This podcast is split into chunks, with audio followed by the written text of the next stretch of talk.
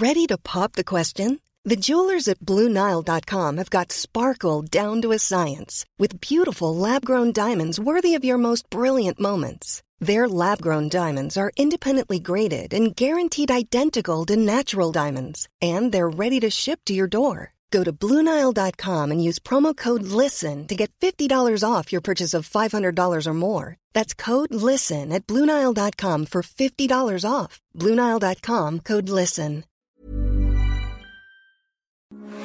Heraldo Radio, con la H que sí suena y ahora también se escucha. Inicia. Heraldo Noticias de la tarde con Jesús Martín Mendoza. En Heraldo Radio.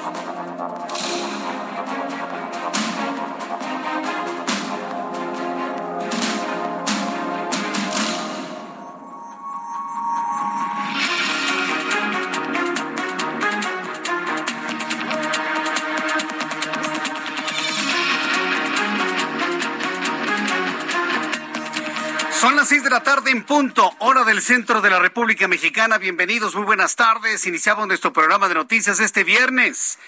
Ya se acabó la semana, preparándonos para el fin de semana familiar, deseando verdaderamente que descansen porque vaya semanita, ¿eh? Vaya semanita que tuvimos estos últimos cinco días. Hoy es 22 de julio del año 2022. Estamos listos con toda la información como a usted le gusta escuchar las noticias. Por lo tanto, Súbale el volumen a su radio, que le tengo la información más importante hasta este momento. Yo soy Jesús Martín Mendoza y le acompañaré dos horas con noticias aquí en el Heraldo Radio. En primer lugar, le informo que la Secretaría del Trabajo y Previsión Social dio a conocer que el sindicato de telefonistas firmó ya un acuerdo con Teléfonos de México, por lo que finalizó la huelga. Además, en los próximos 20 días la empresa deberá presentar propuestas para resolver las demandas de los trabajadores. Hay un acuerdo, hay una mesa, hay negociación, se levanta la huelga y las banderas rojinegras fueron retiradas de las instalaciones de Teléfonos de México. Mientras tanto, el Instituto Nacional de Estadística y Geografía informó que la inflación general en México alcanzó una tasa anual de 8.16%, muy por arriba de las expectativas que se tenían para este cálculo anualizado primera quincena de julio de 2021 a primera quincena de julio de 2022. Eh, hay que informarle que es la vez en la que la inflación ha sido más alta desde el año 2000, cuando dejaban los priistas el gobierno y lo retomaba en sus manos los panistas con Vicente Fox Quesada. Desde ese entonces no teníamos una inflación tan alta. Gracias, gobierno, ¿eh? Yo sé que el asunto es mundial, pero también hay que hacer cosas para poder mitigar las condiciones económicas de cada país. Esta es la primera vez que en 21 años el índice nacional de precios al consumidor rebasa la barrera del 8%. Mire, para los más jóvenes que me escuchan, para los chavos, para los más jóvenes, pues ustedes no vivieron la época en las inflaciones del 10, 15, 20, 30, 50, 60, 70%, 80%, 150%, 200%. Los más chavos que me están escuchando, pregúntenle a sus papás, a sus abuelos, cómo les fue con inflaciones en la década de los ochentas. Como un asunto de cultura general, yo le pido a los hombres y mujeres más jóvenes que escuchan este programa y que no vivieron en la década de los ochentas, le pregunten a sus papás y a sus abuelos cómo les fue con las hiperinflaciones de la década de los ochentas. Bueno, desde el año 2000, hace 21 años, no se registraba una, inflación tan alta como la que tenemos en este momento. ¿Y qué ha hecho el gobierno federal? Pues es un fenómeno mundial y con eso lavarse las manos. Bueno, pues le voy a tener todos los detalles más adelante aquí en el Heraldo Radio. Le informo que la Fiscalía General del Estado de México localizó al repartidor de comida que fue aventado desde un puente vehicular tras una riña con un conductor de un vehículo rojo. Lo están buscando al mal mal ciudadano. Póngale usted la otra palabra. Todavía no encuentran al mal Sí, es al mal ciudadano que aventó a este joven al vacío. Cayó más de 20 metros de altura. Está vivo de milagro, señores, está vivo. El repartidor que fue lanzado, eh, el repartidor que fue lanzado está vivo desde un puente peatonal tras una discusión con un conductor de un cochecito rojo. Las autoridades aseguraron que se encuentra estable, solamente tiene una fractura en la tibia, una ligera fractura que se va a resolver en cuestión de tres meses. Le salió barato, pudo haber muerto, pudo haber quedado paralítico, se pudo haber quebrado el cráneo, pero no, gracias al casco que llevaba, sobrevivió este joven, 26 años. Le voy a tener todos los detalles. Estamos buscando por debajo de las piedras, claro, porque es una araña, porque es un animalejo. Estamos buscando abajo de las piedras al mequetrefe este del cochecito rojo que iba acompañado de una mujer de color amarillo. Si alguien sabe quién es, si alguien sabe quién es, es importantísimo que nos lo digan. La Fiscalía del Estado de México lo está buscando por todos lados para aplicarle todo el peso de la ley. Si alguien conoce a ese pequeño sujeto, yo le voy a pedir por favor que lo denuncie a través del 911. Y si no lo quiere hacer a través del 911, me lo diga a través de mi cuenta de Twitter, arroba Jesús Martín MX. En Veracruz, el Hospital General de Perote, inaugurado este miércoles 20 de julio, se inundó a menos, eh, a menos de que cumpliera 24 horas de iniciadas sus operaciones. A través de las redes sociales, usuarios denunciaron cómo llovía más dentro del inmueble que afuera para que vean nada más la calidad de los trabajos que hacen algunos matacuaces, ¿no? Algunos nada más que ni siquiera, ni, fíjese, para que alguien ni siquiera sepa echar la mezcla, para que ni siquiera sepan poner simbra, se filtraba todo el agua de la lluvia al interior del hospital en zonas de alta especialidad. Imposible creerlo solamente viendo el video. Le voy a tener todos los detalles de esto que ocurrió allá en Perote, Veracruz, en los próximos minutos aquí en el Heraldo Radio. Un juez federal del Estado de México admitió a trámite la demanda de amparo impuesta por Rafael Caro Quintero con el que busca evitar que se lo lleven a los Estados Unidos antes de enfrentar un proceso judicial de extradición. Y que se olviden los entabeados jueces o amenazados jueces mexicanos este hombre ya fue juzgado y ya purgó condena. Lo único que tenemos que hacer es entregárselo al gobierno de los Estados Unidos. Banco Santander quedó fuera de la puja por la compra de Banamex, filial de Citigroup en México, luego de haber presentado una oferta no vinculante que fue rechazada, por lo que no continuará con las siguientes etapas para comprarle a Citi el Banco Nacional de México. Santander no comprará el Banco Nacional de México y con esto, bueno, se, incrementa más el misterio de quién será el nuevo dueño de Banamex. Santander era, el pujante más fuerte, Santander. No, no, no, no era Ricardo Salinas, no, no, no, no era Ricardo Salinas. Tampoco era el eh, Carlos Slim, el dueño del Grupo Carso. No, no, no, quites esas ideas de la mente. El pujante más fuerte hoy por hoy era el Banco Santander. Y bueno, pues después de que quedó fuera, pues ahora se incrementa la duda de quién podrá ser el nuevo dueño del Banco Nacional de México. Le voy a tener todos los detalles más adelante aquí en el Heraldo Radio. Noticias desde la Iglesia Católica. Súbale el volumen a su radio. El Papa Francisco determinó que el Opus Dei se adaptará a la nueva constitución apostólica de la Curia Vaticana, donde se establece que las prelaturas personales pasarán a depender de la congregación del clero y no más a la congregación de los obispos. Es decir, el máximo jerarca del Opus Dei en el mundo, ¿sí? esta prelatura personal eh, fundada por José María Escribá de Balaguer, bueno, pues ahora su, su máximo líder el, eh, padre Ocaris ya no tendrá la calidad de obispo. ¿Esto es bueno o esto es malo para el Opus Dei? Bueno, pues lo platicaremos más adelante aquí en el Heraldo Radio. Vamos a tener comentarios y entrevistas sobre este asunto, sobre todo porque hay que reconocerlo. El Opus Dei ha sido una de las congregaciones dentro de la Iglesia Católica más poderosas y buscaban tener un papa y buscaban un papa del Opus Dei para la siguiente sucesión en el liderazgo máximo del Vaticano. Bueno, pues le voy a tener toda esta información más adelante aquí en el Heraldo Radio. La entrenadora Maribel Domínguez y todo el cuerpo técnico fueron separados temporalmente de sus cargos en la Selección Nacional Femenil Sub-20, pues se encuentran bajo investigación luego de que una de las jugadoras envió una carta a la Federación Mexicana de Fútbol en la que denunciaron acoso sexual. Son las seis de la tarde con nueve minutos hora del centro de la República Mexicana. Vamos con nuestros compañeros reporteros urbanos, periodistas especializados en información de ciudad. Daniel Magaña, qué gusto saludarte. Bienvenido, muy buenas tardes. ¿Qué tal, Jesús Martínez? Muy buenas tardes. Eh, bueno, pues nos ubicamos en la zona, en la parte alta de Tlalpan, en la zona del Ajusco.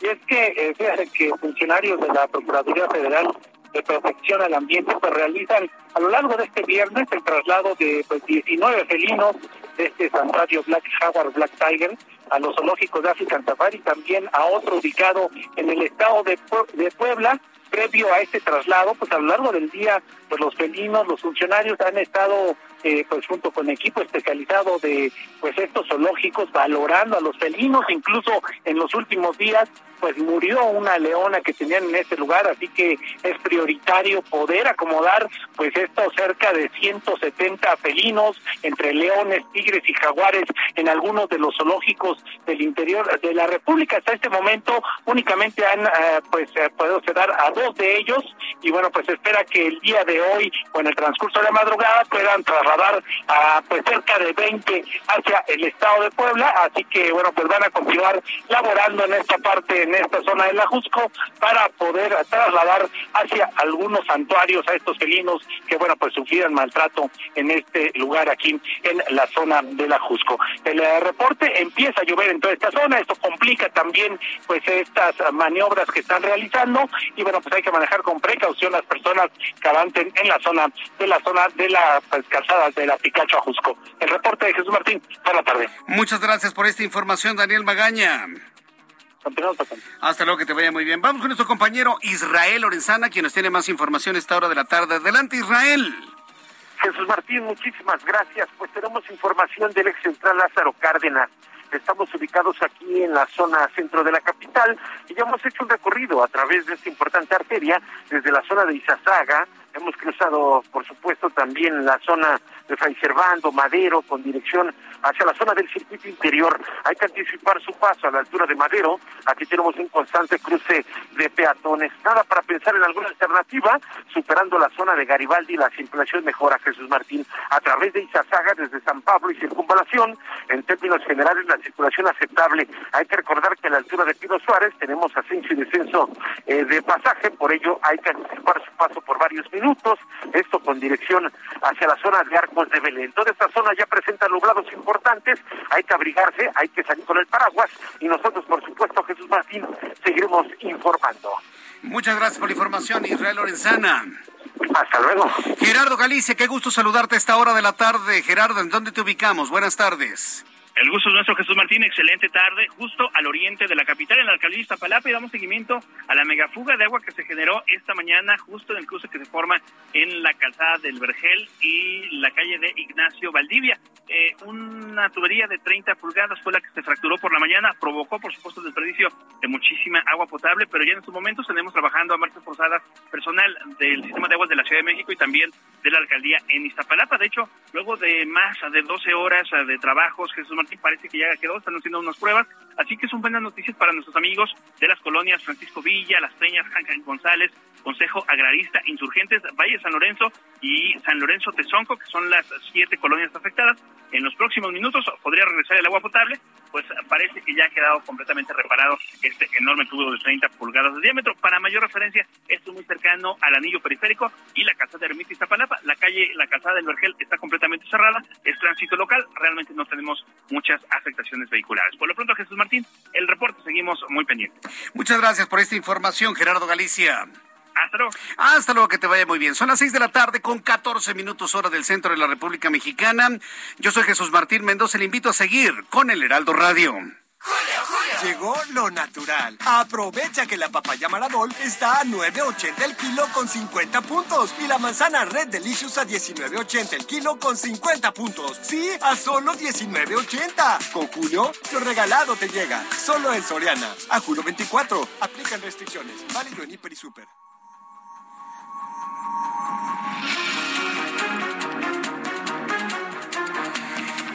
Bien, pues ahí están los mensajes de nuestros amigos de Soriana, que bueno, pues finalmente están con todas sus ofertas de este mes de julio, claro está. Cuando son las seis de la tarde con 15, seis y cuarto, vamos a, revisar lo que sucedía un día como hoy, hoy es 22 de julio. Increíblemente se nos está yendo el séptimo mes del año rapidísimo. Es 22 de julio de 2022. ¿Qué sucedió un día como hoy en México, el mundo y la historia? Abraham Arriola.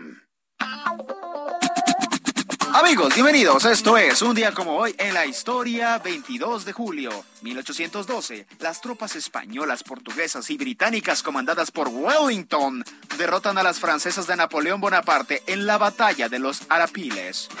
1847, en Tabasco, los mexicanos expulsan mediante guerrillas a los invasores estadounidenses. 1937, México acoge a 500 niños españoles exiliados por el franquismo. Y en 1946 se celebra una conferencia internacional en la que se decide la creación de la Organización Mundial de la Salud, o sea, la OMS. Además, hoy es el Día Mundial del Cerebro y también es el Día Internacional del Trabajo Doméstico. Amigos, esto fue un día como hoy en la historia. Muchas gracias. Muchas gracias, Abraham Arreola, por las efemérides de este día, hoy 22 de julio. Vamos a revisar las condiciones meteorológicas para las próximas horas. El Servicio Meteorológico Nacional, que depende de la Comisión Nacional del Agua, nos informa sobre lo que tendremos mañana sábado y en general todo el fin de semana. A ver, quiero avisarle a todos mis amigos que nos escuchan en el Valle de México, y por eso hasta me voy despacito, ¿eh? Para que me ponga atención, por favor. El domingo va a caer un aguacerazo sin precedentes, ¿eh? Todos los elementos atmosféricos que tenemos en este momento eh, han inclusive ya alertado, y se lo digo de muy buena fuente, mantienen en la alerta máxima tanto al sistema de aguas de la Ciudad de México, a Protección Civil, a bomberos, por el tremendo aguacero que puede caer entre el sábado y el domingo en la Ciudad de México. Y, puede ser una lluvia, puede ser una lluvia que pueda causar inundaciones en algunas colonias. Mire, hoy es viernes 22 de julio, desde ahorita le estoy diciendo.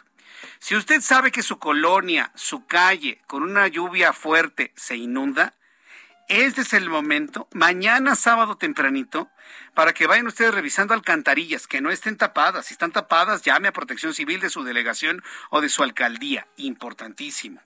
Vaya usted tomando las medidas necesarias con sus vecinos, sacos de arena, lo que sea necesario para poder crear todos los diques que ustedes crean convenientes y evitar que se inunde su unidad habitacional, su casa, sus departamentos. Desde ahorita se los estoy comentando. Afortunadamente la tecnología en observación de sistemas eh, atmosféricos nos pueden dar ya, no, no es como antes, ¿no? Donde pues, alguien decía va a estar soleado, o como decía alguien, ¿no? Fue un día soleado, ¿no? Y en realidad se cae una tremenda tormenta o al revés, ¿no? a haber tormenta y cielo nublado, digo, perdón, cielo soleado, ¿no? Espero que así suceda el fin de semana. Pero si se confirman el pronóstico que mantiene en este momento con alerta amarilla a Protección Civil, a las alcaldías, a los bomberos de la Ciudad de México, al sistema de aguas de la Ciudad de México, si se confirma, mire, vamos a tener un aguacerazo muy fuerte en el centro del país. ¿Cómo me gustaría que esos aguaceros cayeran, pero en el norte de la República Mexicana? Entonces, desde ahorita les aviso, porque si es una información que yo sé, mal haría en no compartírsela. Monzón mexicano, canal de baja presión, onda tropical número 14 y 15, pero habrá, sobre todo en el norte del país, temperaturas que superen los 45 grados Celsius. Dice el Servicio Meteorológico Nacional que durante esta noche y madrugada del sábado, el monzón mexicano en interacción con inestabilidad atmosférica superior va a generar lluvias puntuales intensas acompañadas de descargas eléctricas y posibles granizadas en Sinaloa, así como lluvias muy fuertes en Sonora, en Chihuahua, en Durango, mismas que podrían originar incremento en los niveles de los ríos y arroyos, deslaves e inundaciones en zonas bajas de dicha entidades, un canal de baja presión extendido sobre el noreste mexicano, interaccionando con una entrada de humedad del Golfo de México, generando lluvias fuertes en Zacatecas y chubascos con descargas eléctricas en Coahuila, Nuevo León, Tamaulipas, San Luis Potosí.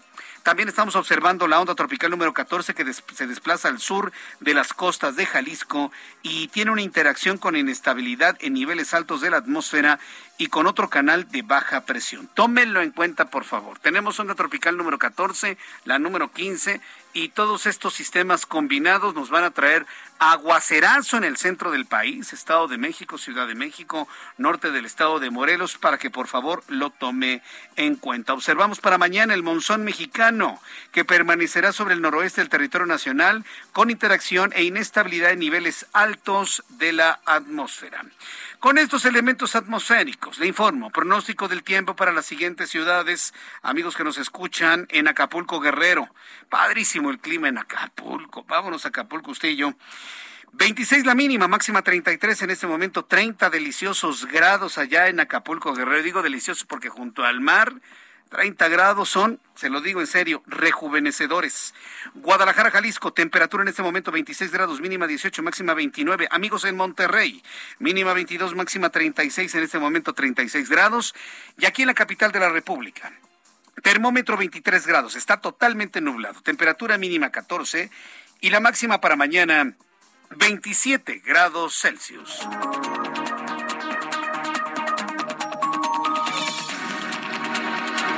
Ya son las seis de la tarde con 20 minutos, hora del centro de la República Mexicana. Escucha usted el Heraldo Radio. Yo soy Jesús Martín Mendoza. Es la primera vez que nos escucha. Bueno, quiero invitarle para que entre a Twitter, arroba Jesús Martín MX y me envíe un mensaje para que vea nuestra transmisión a través de YouTube en el canal Jesús Martín MX y me envíe un mensaje a través de nuestro chat en vivo que tenemos en este momento. Noticia número uno del día de hoy. Finalmente llegaron a un acuerdo el Sindicato de Telefonistas de Teléfonos de México que ha finalizado la huelga después de firmar un acuerdo donde la empresa de telecomunicaciones se compromete a presentar propuestas, es decir, habrá una mesa de negociación. Yasmín Zaragoza, reportera del Heraldo Media Group de la sección de la sección Mercados. Nos informa adelante, Yasmín, qué gusto saludarte. Muy buenas tardes. Hola, ¿qué tal? Muy buenas tardes a ti y al auditorio. Pues como bien dices, tras el levantamiento de huelga que duró apenas 24 horas, el Sindicato de Telefonistas de la República Mexicana indicó que se decidió por la votación de sus 60 mil trabajadores entre activos y jubilados aceptar la mesa técnica de negociaciones a fin de que el servicio de teléfonos de México no se colapsara. En entrevista, el secretario general del Sindicato de Telefonistas de la República Mexicana, Francisco Hernández Juárez, explicó que los trabajadores aceptaron conjurar la huelga y la propuesta de la Secretaría del Trabajo y Previsión Social de sentarse a dialogar para conocer si es real que la empresa podría verse afectado sus finanzas por las peticiones de los trabajadores, porque dijo que Telmex llegó a tener ingresos por 26 mil millones de pesos y hoy solo tiene 9 mil millones de pesos. Pero dice Hernández Juárez que esos ingresos se cayeron por malas decisiones de la empresa, no por decisiones que hayan tenido que ver con los trabajadores. En esa conferencia dijo también que sus finanzas se agravaron con las decisiones que tomó el Instituto Federal de Telecomunicaciones, el cual obligó a Telmex a subsidiar el uso de su red a la competencia. Ellos dicen que quieren ayudar, pero que no quieren que se les cargue la responsabilidad. Por eso decidieron aceptar esa comisión para poner las cosas en claro, porque dice que eh, aceptan que hay un impacto, pero es una centésima de punto. Hernández Juárez dice que es una centésima de punto lo que tendría que afectarse a la empresa eh, de lo que es, por, por ejemplo, la bolsa de pensiones. Dijo que lo que quieren es que se pongan las cosas en claro y que aceptaron esta mesa de, de negociación, esta mesa técnica, para que se pongan las cosas en claro en las finanzas de, teléfonos de México y con ello esperan que, bueno, que no haya márgenes de errores. Esta sería la información hasta el momento. Correcto, entonces ya quitaron las banderas eh, rojinegras de las instalaciones de las oficinas centrales de teléfonos de México. Así es, dice que ya eh, en todo el país se levantó la huelga, que los trabajadores en un principio estaban reacios a pues a quitarlas, pero aceptaron esta mesa de negociaciones. Durará 20 días eh, eh, en donde se va a poner la postura de los dos. Entonces ahí ya acordarán eh, cuál sería la mejor solución. Correcto. Bueno, pues veremos finalmente cuánto dura este acuerdo. Yo te agradezco toda esta información que nos has compartido, Yasmín Zaragoza, aquí en el Heraldo Radio. Muchas gracias. Fuerte abrazo. Igualmente, gracias. Que te vaya muy bien. Bueno, pues en el Heraldo de México hemos estado muy, muy, muy pendientes y muy atentos de revisar cómo van estos acercamientos entre empresa, entre el sindicato y la propia Secretaría del Trabajo y Previsión Social. Aquí debo decirlo con toda franqueza, y con todo honor a la verdad, sí, digo, porque finalmente la verdad siempre hay que destacarla, hay que reconocerle un trabajo de conciliación, de diálogo, de acercamiento a Luisa María Alcalde. ¿eh? Luisa María Alcalde, secretaria del Trabajo y Previsión Social, Nadie la ha visto en este conflicto, muy pocos la mencionan, pero yo sí he observado su trabajo y dedicación en el diálogo y en el acercamiento de ambas partes. Muy bien por Luisa María Alcalde, ¿eh? secretaria del Trabajo. Yo creo que ha logrado un muy, muy, muy buen acuerdo con las, con las dos partes. Voy a los anuncios y regreso con esta y otras noticias aquí en el Heraldo Radio. Escucha las noticias de la tarde con Jesús Martín Mendoza. Regresamos.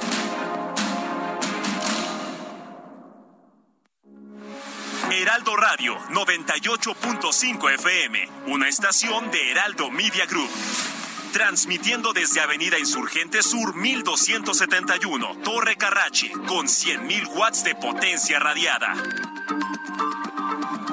Heraldo Radio, la H que sí suena y ahora también se escucha.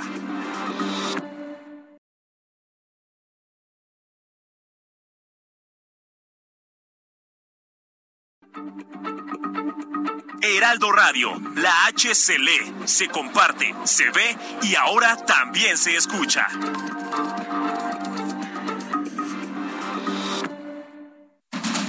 Continúa Heraldo Noticias de la tarde con Jesús Martín Mendoza.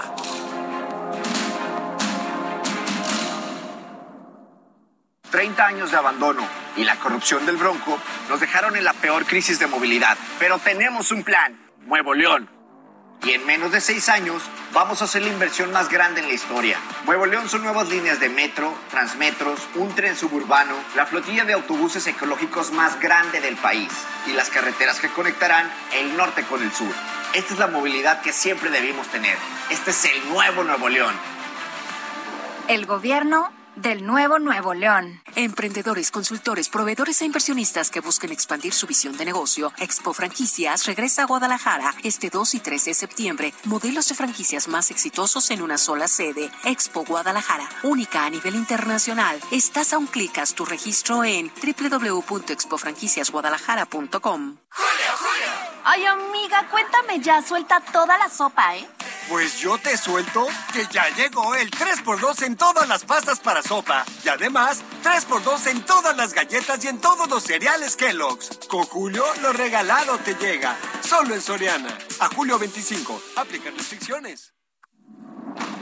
Son las 6 de la tarde con 32 minutos. Bueno, lo que usted acaba de escuchar son los mensajes de todos nuestros patrocinadores que confían en este espacio de noticias por su audiencia, por su alcance, por su cobertura en toda la República Mexicana. Gracias a Nuevo León al gobierno de Nuevo León que confía en este espacio de noticias y saludos a nuestros amigos que nos escuchan en Monterrey, en Guadalupe, en Escobedo, en San Pedro. Gracias por estar siempre en sintonía con nosotros. También para nuestros amigos de, de Soriana y en fin, para todos los que están anunciándose en nuestro programa de noticias. De Nuevo León nos vamos hasta Jalisco porque en Jalisco están centradas todos los reflectores por lo ocurrido con, con Luz Raquel y, mire, lo que ha llamado poderosamente la atención es que la autoridad, ¿qué es lo que dice la autoridad? Que sí estaban protegiendo a los Raquel. Entonces, ¿por qué no se dieron cuenta el momento en que la quemaron? Se va a cumplir una semana de aquella atrocidad. ¿Por qué no se dieron cuenta? Porque no la estaban cuidando. Que no nos vengan con cosas. Y para nuestros amigos que nos escuchan en Guadalajara y en el estado de Jalisco, saben perfectamente bien que a Luz Raquel no la estaban cuidando. Y si el gobernador Enrique Alfaro, que le envío un gran saludo porque nos escucha todas las tardes, está convencido de que sí la cuidaban, quiero decirle, Enrique, que alguien le está mintiendo.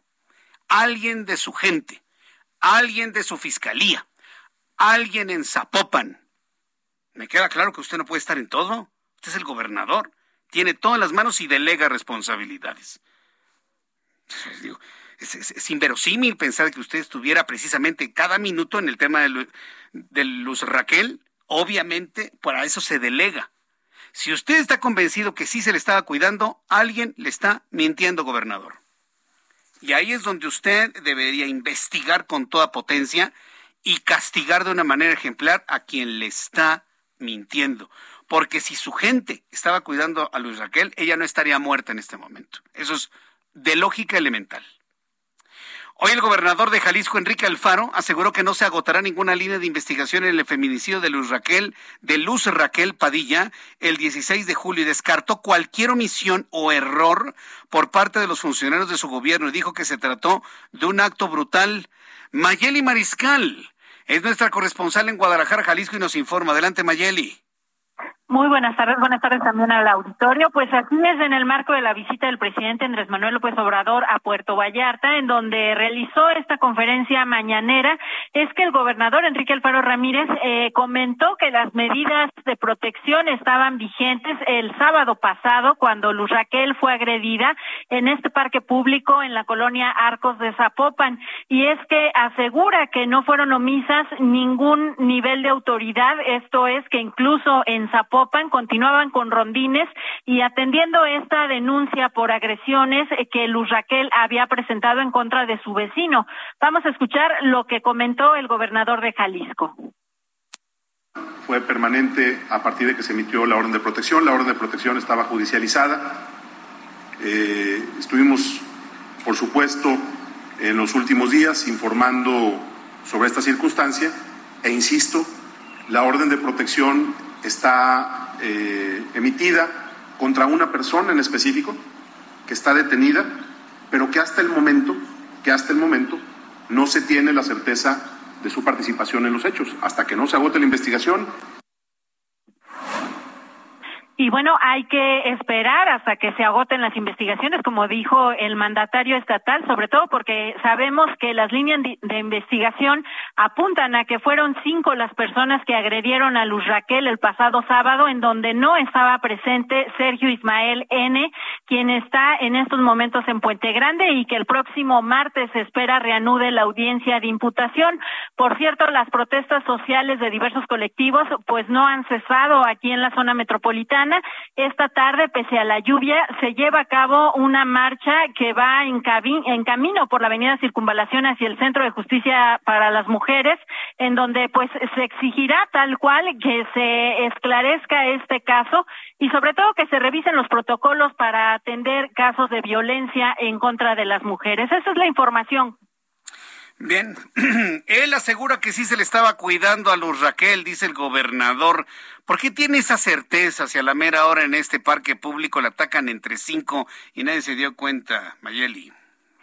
Pues esa versión, eh, pues sin duda contrasta con la serie de declaraciones que se han venido dando a lo largo de la semana porque incluso el fiscal Luis Joaquín Méndez Ruiz también aseguró que, bueno, independientemente de los protocolos, las medidas deben de ser vigentes durante todo el término de la investigación.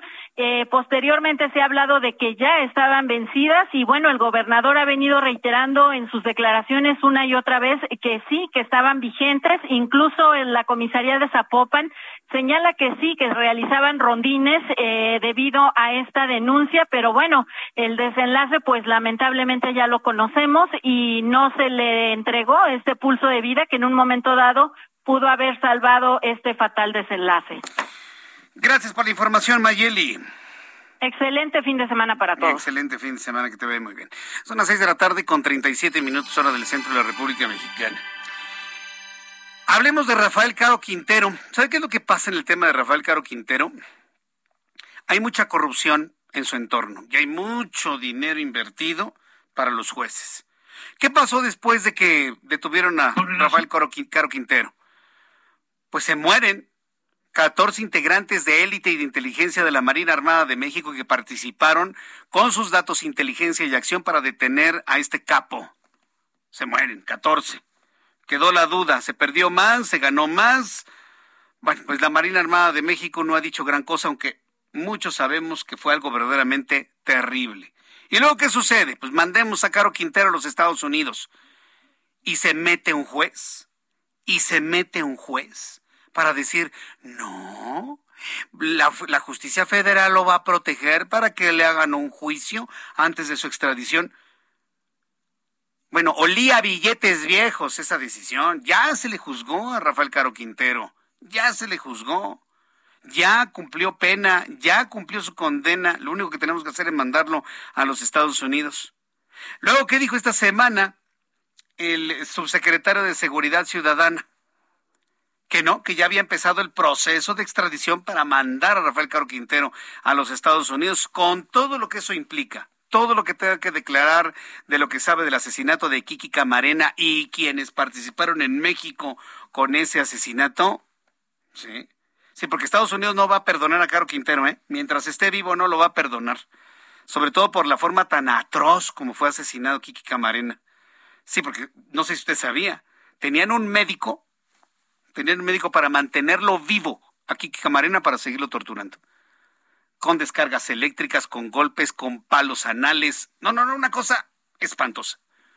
Entonces, la, hazaña con la cual torturaron aquí Camarena, Estados Unidos no lo va a perdonar. Por eso quieren a Caro Quintero en su territorio. ¿Y qué cree que pasó? Otro juez federal defendiendo a Caro Quintero. Vaya, el, subsecretario de Seguridad Ciudadana acababa de decir ayer, antier, no tiene ni 48 horas, anuncia que sí lo están extraditando ya a los Estados Unidos y hoy un juez con sede en Toluca, en el Estado de México, habrá que ver qué tipos son estos, ¿no? Admitió la demanda de amparo para evitar que Rafael Caro Quintero, fundador del extinto cártel de Guadalajara, sea extraditado a los Estados Unidos. Esta es una guerra intestina dentro del gobierno de López Obrador. Es una guerra interna entre quienes quieren defender este individuo y defender a quienes están hoy ostentando posiciones de direcciones y de gobierno ligados a este individuo y quienes sí queremos enviarlo a los Estados Unidos para que allá se hagan cargo de él. Hoy estamos ante una guerra intestina en el gobierno de López Obrador. Quienes lo quieren mandar a Caro Quintero a los Estados Unidos por una exigencia y petición de Joe Biden, que no nos, que no nos quede duda por eso, y quienes aquí en México y sus compinches quieren defenderlo. Evitar que se vaya a los Estados Unidos. Es insólito lo que les estoy informando. Esto tras cumplirse una semana de que fue detenido cerca de la comunidad de San Simón en Sinaloa y de que un juez de Jalisco se declaró incompetente para conocer del juicio. Vamos a entrar en comunicación con mi compañero Iván Saldaña, quien nos tiene también más información sobre otro tipo de temas, cuestionado por la estrategia de seguridad, que, eh, por la que transita y es transversal el tema de Caro Quintero. Andrés Manuel López Obrador aseguró que combatir la inseguridad no es lo mismo que preparar tortas ahogadas. Pues le quedan muy malas tortas ahogadas, ¿eh, presidente? Ni las ahoga ni son tortas. Sí. Digo, si vamos a ser claros en ello, ¿no? Además, aseguró una vez más que no cambiará su estrategia de seguridad en el país. Es decir, el presidente mexicano sigue con la idea de darle abrazos a los delincuentes, su esposa de darle libros a quien le apunte con una pistola y diga, dame el carro y dame todo lo que tengas. Detente, detente, ten un libro y lee. Tregua, tregua, ten un libro y detente. Esa es la estrategia de seguridad. Da miedo ver las estrategias de seguridad. Uno con abrazos y la señora diciendo, detente, tregua, ten y lee. Y nosotros con el criminal con la pistola apuntando a nuestra cabeza. Es de miedo lo que estamos viviendo. Iván Saldaña, reportero del Heraldo Media Group. Adelante, Iván. Buenas tardes, Jesús Martín y a todo el auditorio. Efectivamente, al ser cuestionado este viernes en Jalisco, donde se encuentra el presidente López Obrador eh, realizando una gira, pues eh, se le preguntó sobre la estrategia de seguridad del gobierno federal. El presidente rechazó cambiar su rumbo porque aseguró está dando resultados y destacó que si la realidad fuera otra, lo reconocería, él mismo, su gobierno lo reconocerían, y lo cito textualmente, por honestidad intelectual, lo dijo así, esto en la mañanera, celebrada en la octava zona naval, donde en Puerto Vallarta, donde el mandatario federal pues también resaltó que no son tortas ahogadas ni tamal, tamales de chipilín, eh, combatir la inseguridad y retomó cifras del INEGI en las que se muestra una baja en delitos como homicidios dolosos y secuestro comparadas con sexenios pasados. Por ejemplo, expuso que el homicidio doloso en el gobierno de Peña Nieto subió en 59%, mientras en este gobierno eh, señaló, pues ya presentó una disminución del 9%. de en comparación con el gobierno de Peña Nieto. Escuchemos parte de lo que dijo esta mañana el presidente López Obrador. Con relación, este nada más es Peña, 73% menos. ¿Por qué vamos a cambiar la estrategia? Claro que está complicado y es difícil. No son tortas ahogadas ni tamalitos de chipilín. Pero esto es lo que tenemos que seguir haciendo. Atender las causas que originan la violencia y al mismo tiempo trabajar todos los días de manera conjunta, organizada, para que haya paz y haya tranquilidad en Vallarta y en Jalisco y en todo México.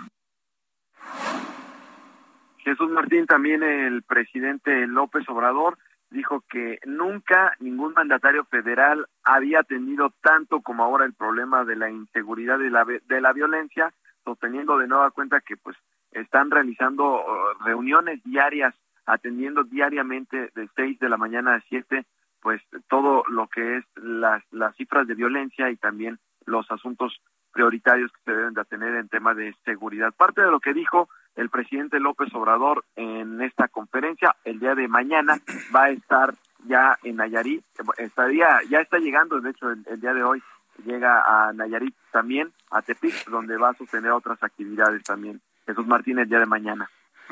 Muchas gracias por la información, Iván Saldaña. te ve muy bien, hasta luego.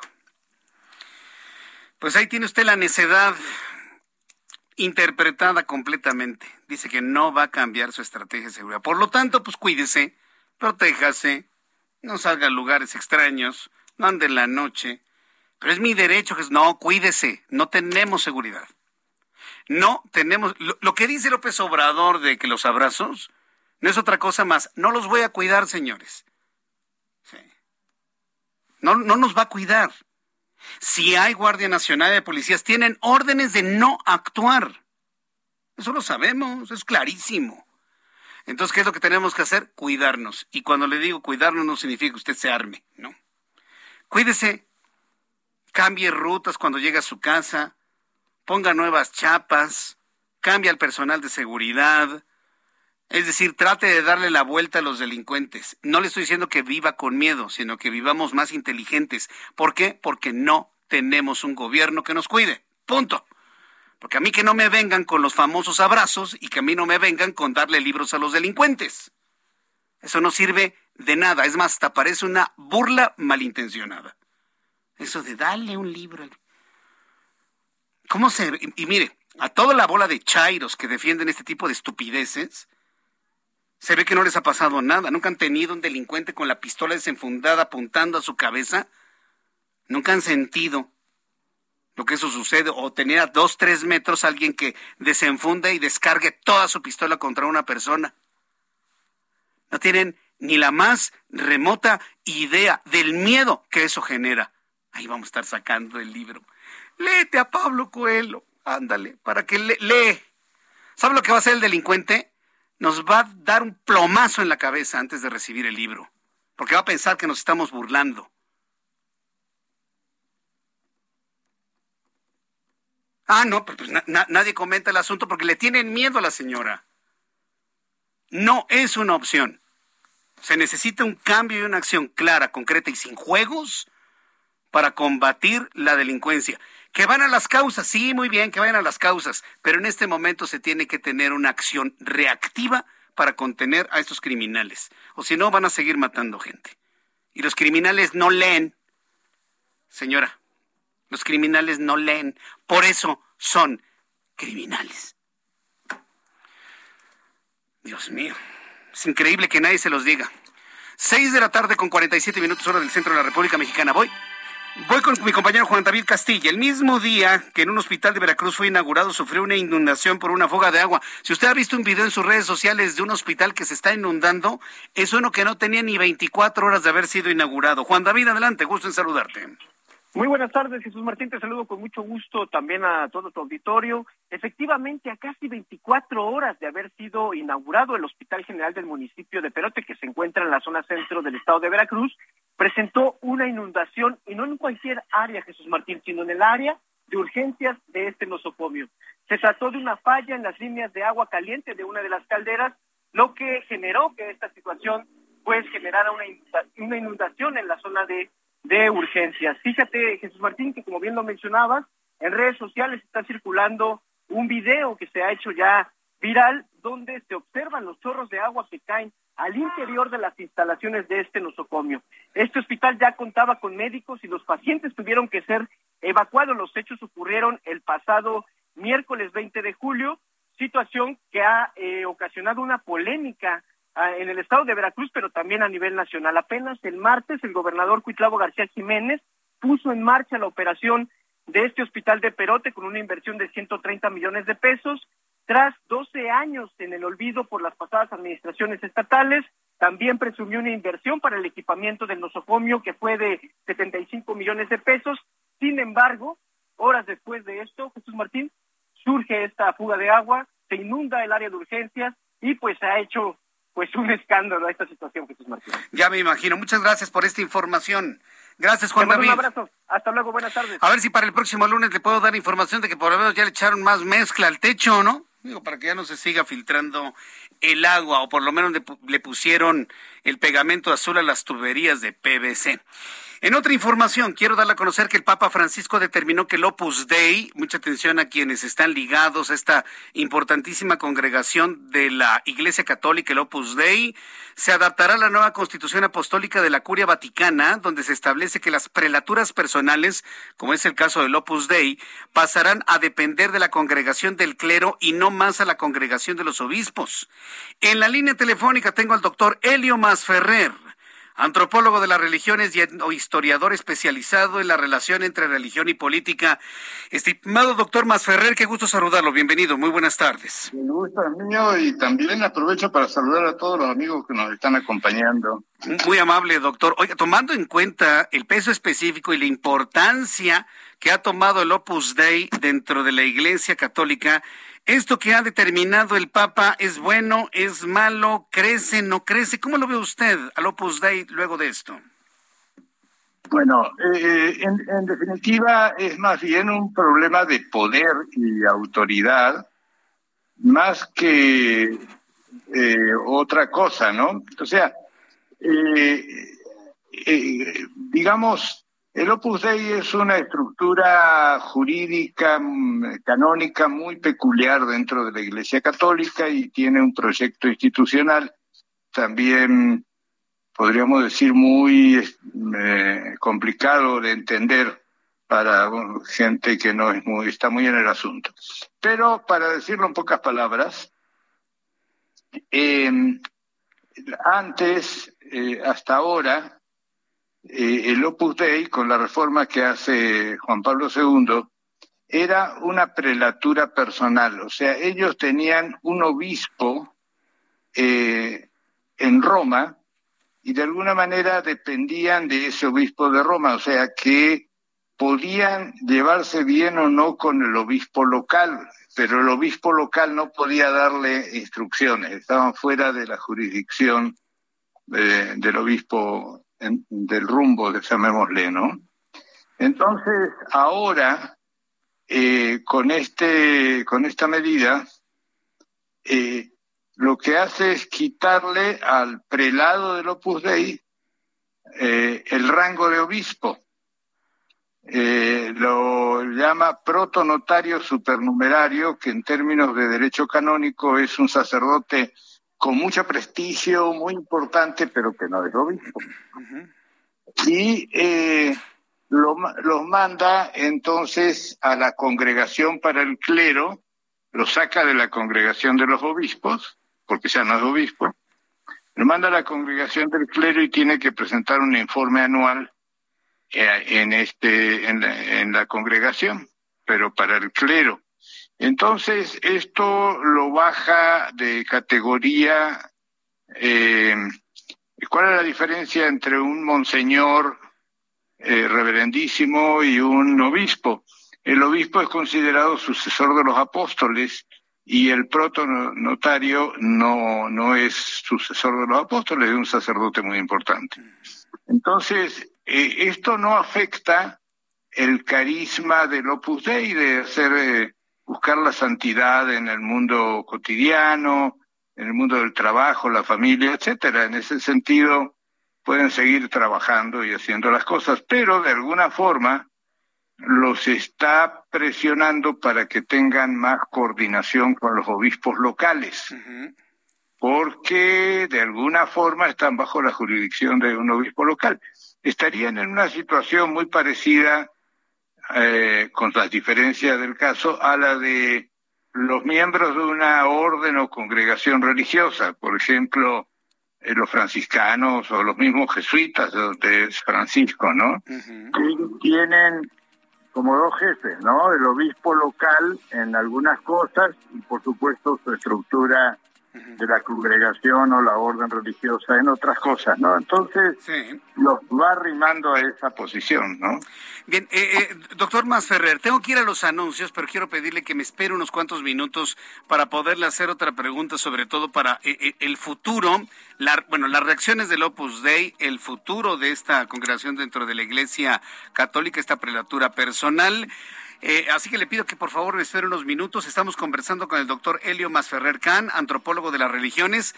Voy a los anuncios y regreso con más de esto.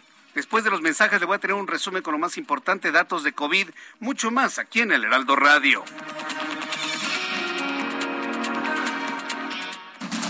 Escucha las noticias de la tarde con Jesús Martín Mendoza. Regresamos.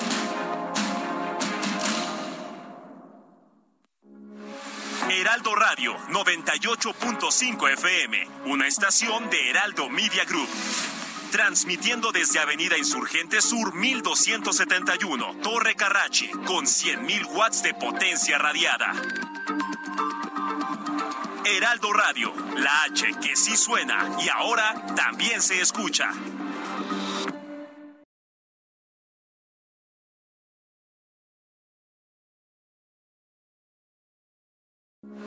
Heraldo Radio, con la H que sí suena y ahora también se escucha.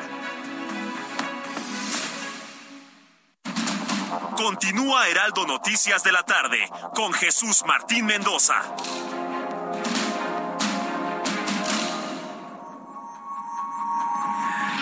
Las siete en punto, hora del centro de la República Mexicana. Escucha usted el Heraldo Radio. Soy Jesús Martín Mendoza. Antes de un resumen de noticias y, claro, dándole la bienvenida a nuestros amigos que nos sintonizan a partir de este momento, amigos en Monterrey. Gracias por estar con nosotros a esta hora de la tarde. Bueno, pues sigo conversando con el doctor Helio Masferrer Can, antropólogo de las religiones, etnohistoriador especializado eh, en la relación entre la religión y la política. Doctor Masferrer, después de lo que usted nos ha explicado, y si tomamos nuevamente en cuenta la importancia, el poder que ha sumado a lo largo de los años de manera significativa desde Juan Pablo II el Opus Dei y que obviamente el Opus Dei tendría todo el deseo algún día de tener a un papa en el Vaticano. Esta decisión del Papa Francisco, ¿qué tanto mantiene esa posibilidad o qué, eh, tanto aleja al Opus Dei de algún día tener a un papa en el Vaticano como líder de la Iglesia Católica?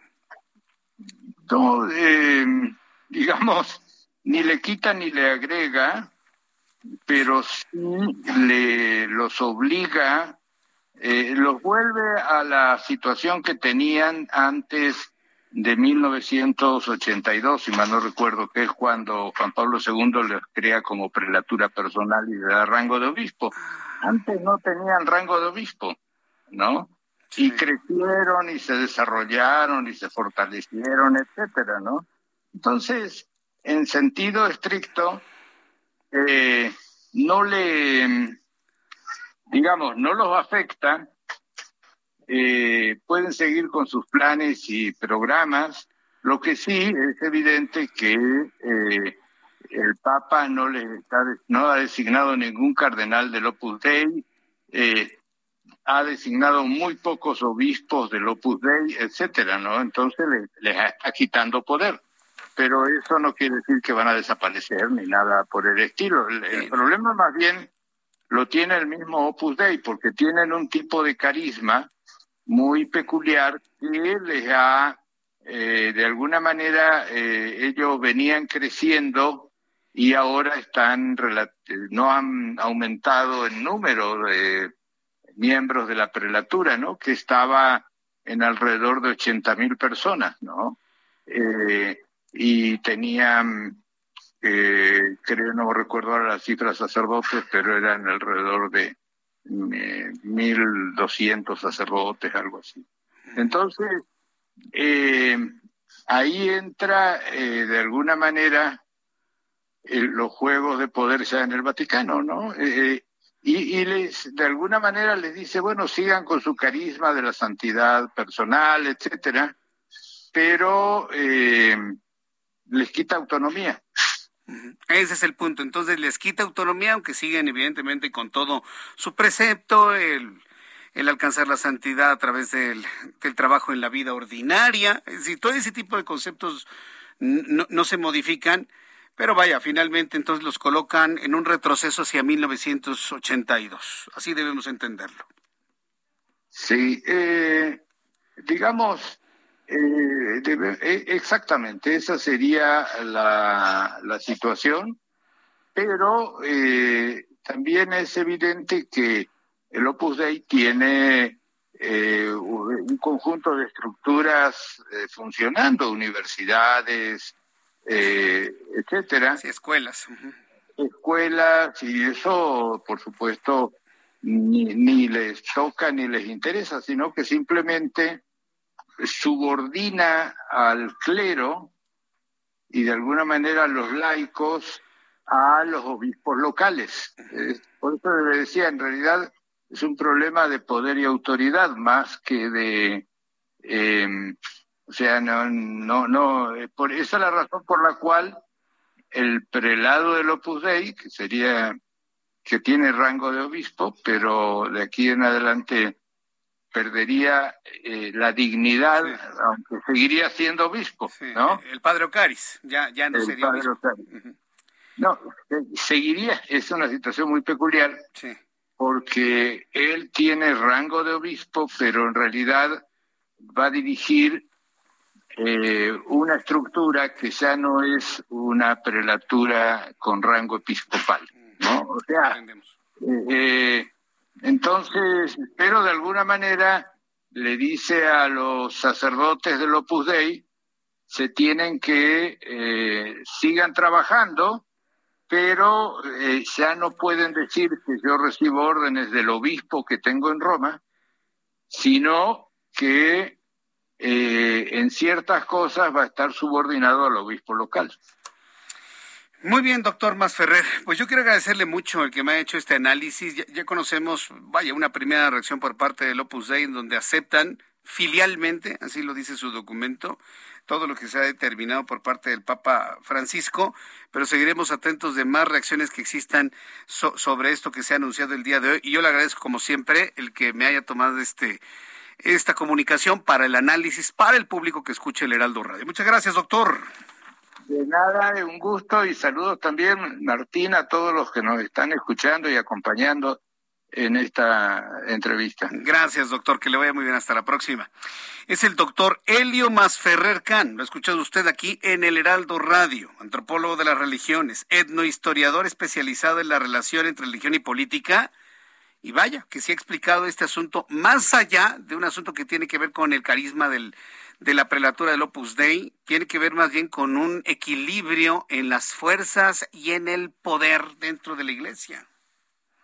¿Dónde queda el Opus Dei? Antes de que el Papa Juan Pablo II, hoy San Juan Pablo II, determinara una pre prelatura personal al Opus Dei, y hay que recordar que Juan Pablo II tenía en muy buena eh, en muy buena posición y con muy buena imagen precisamente el Opus Dei. Parece que hoy no es tanto así y es un equilibrio de poderes que ni le quita ni le pone, nos dice el doctor Masferrer, al Opus Dei, que por cierto, créame que es una de las eh, congregaciones fundada por San José María Escribá de Balaguer, que tiene algo que me parece que es algo muy bueno. ¿Sabía usted que puede usted alcanzar la santidad si usted es miembro de la Iglesia Católica, usted eh, profesa la religión católica, aunque no vaya a misa los domingos, no importa, pero que usted es católico finalmente, cree en Dios, encomienda y demás, pues San José María Escribá de Balaguer siempre planteó y plantea, plantea porque, porque su vida es perenne, aunque él físicamente ya no esté aquí,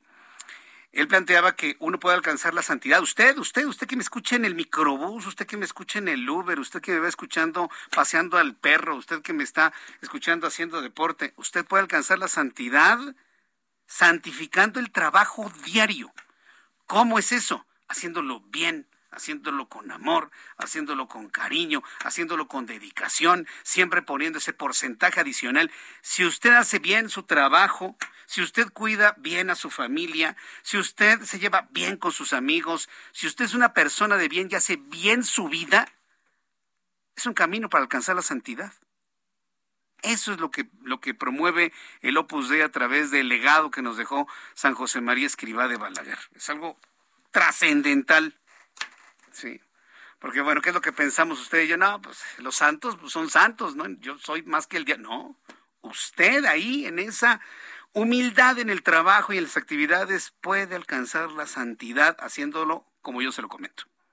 ¿No le parece eso magnífico, maravilloso, extraordinario? Son las siete con ocho, hora del centro de la República Mexicana. Le presento un resumen con las noticias más importantes en el Heraldo Radio. Escucha usted el Heraldo Radio en toda la República Mexicana. Le saluda Jesús Martín Mendoza y le presento un resumen de lo más destacado en las últimas horas. En primer lugar, decirle que tuvimos la oportunidad de conversar con el doctor Helio Masferrer, antropólogo de las religiones. Declaró en entrevista con el Heraldo Radio que antes de las modificaciones del Papa Francisco Lopus Dei tenía un obispo en Roma que la representaba, pero tras esta reforma Ahora se le quita el título de obispo y se le otorga al del Monseñor Reverendísimo, sacándolo de la congregación de los obispos, lo que le baja la categoría en el poder eclesiástico, porque los obispos, quienes son considerados como sucesores de los apóstoles, por lo tanto, el Opus Dei vuelve a tener la categoría que tenía en 1982, así nos lo dijo el doctor Helio Masferrer. Eh, hasta ahora, eh, el Opus Dei, con la reforma que hace Juan Pablo II, era una prelatura personal, o sea, ellos tenían un obispo en Roma y de alguna manera dependían de ese obispo de Roma. Eh, con, este, con esta medida, lo que hace es quitarle al prelado del Opus Dei eh, el rango de obispo, lo saca de la congregación de los obispos, lo manda a la congregación del clero y tiene que presentar un informe anual entonces, esto lo baja de categoría. ¿Cuál es la diferencia entre un monseñor eh, reverendísimo y un obispo? El obispo es considerado sucesor de los apóstoles. Eso es lo que anunció el Papa Francisco allá en el Vaticano. Le informo que la Secretaría de Salud informó este viernes que se registraron 32.175 nuevos casos de COVID-19 en las últimas 24 horas, alcanzando una cifra de 6.588.854 casos. En materia de defunciones se contabilizaron 89 para un total oficial de 326.968. Los casos activos estimados son 245.093. Le informo que la Fiscalía Especializada en Delitos Electorales, FICEL, determinó que sí existen elementos para continuar con la investigación con el hermano de Andrés Manuel López Obrador. El hermano del presidente mexicano se llama Pío López Obrador. Eh, debido a los delitos que se observan en la difusión de los videos, se le observa recibir dinero en efectivo de manos de un particular. Entonces, bueno, pues la Fiscalía Especializada en Delitos Electorales, la FICEL, determina que sí hay elementos para continuar investigando a Pío López Obrador por este este tipo de corrupción el hermano del presidente mexicano. Ya le platicaré más detalles de ello.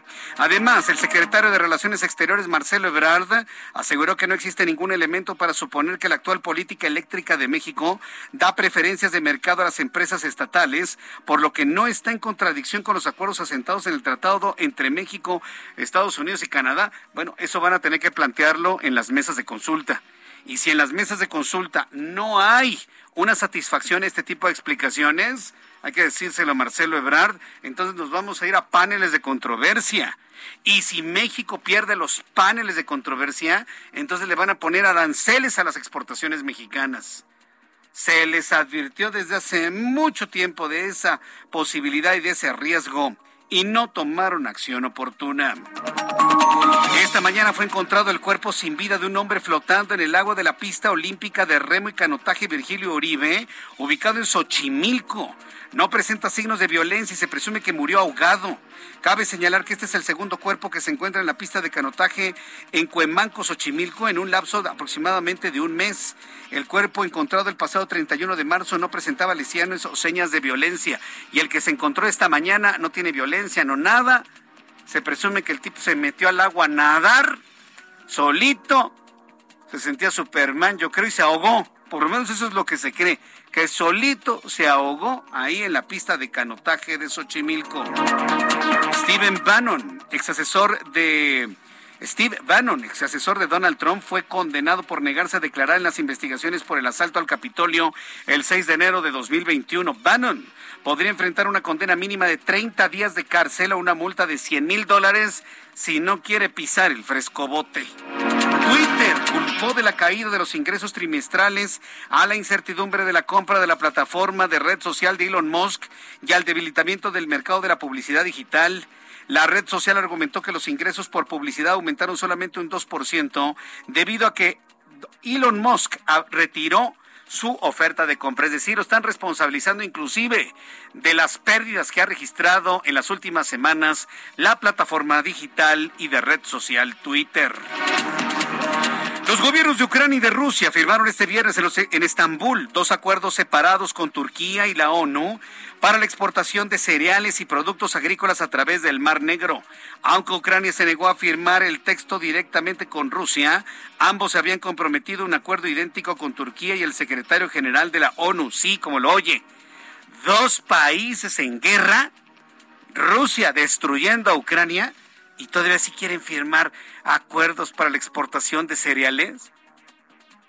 No, no, si, si, le digo que en una de esas, usted y yo vamos a empezar a dudar que efectivamente estén enojados y que esto sea una estrategia para poder aumentar el poder adquisitivo. No, no el poder adquisitivo, aumentar el costo de la vida en todo el mundo.